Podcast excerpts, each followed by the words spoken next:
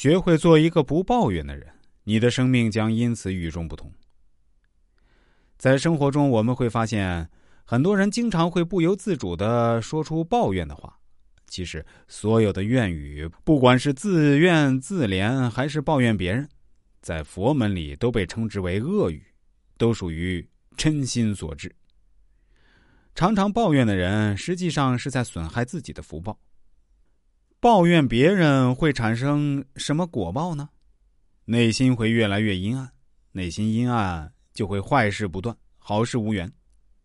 有一些人，当遭遇事业、生活不顺之时，他们会抱怨同事、抱怨家庭，甚至抱怨国家、抱怨社会。只有一个人没有想到去抱怨，那就是自己。那么，怎么消解抱怨的心理呢？多说感恩的话。另外，一定要学会随喜，用随喜的心去取代嗔心，取代嫉妒的心。有人会这样想：我也知道这些道理。但就是看不惯这个人，他没有我努力，方方面面都不如我，凭什么得到这些不该得到的东西？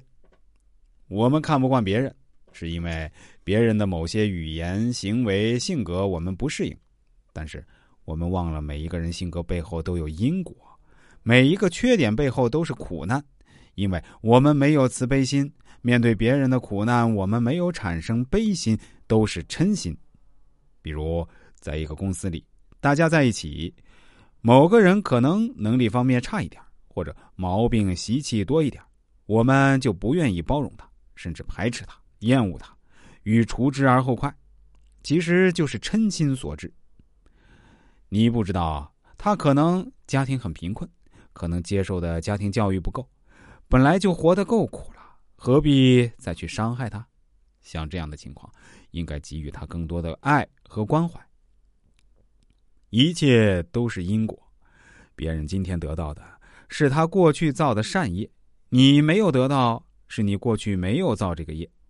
你今天得到了，也不用得意，那是你过去造的善业，现在感果。如果想让未来更好，去嫉妒别人，未来肯定不会好；去随喜别人，随喜功德，那么这份功德你也有，你也造了一番善业，你的未来。也会更好。